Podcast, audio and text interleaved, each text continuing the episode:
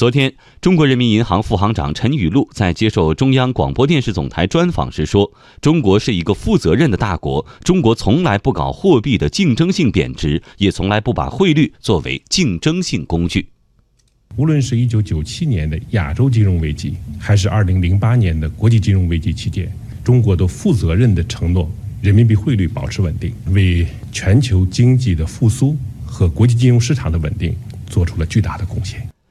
陈雨露说：“进入八月以来，人民币汇率出现一定幅度贬值，这是全球经济形势变化和贸易摩擦加剧所引发的市场波动，这是市场的力量推动和决定的，跟所谓的汇率操纵毫无关系。”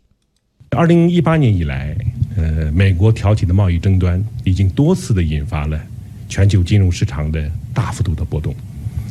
同时呢，也引发了美国自身的金融市场的。动荡和美元指数的不稳定，所以我们希望这种损人不利己的事情还是少做。我们也希望呢，美方能够尊重客观事实，啊，更加理性的、更加务实的来解决中美经贸问题，啊，不要在错误的道路上越走越远。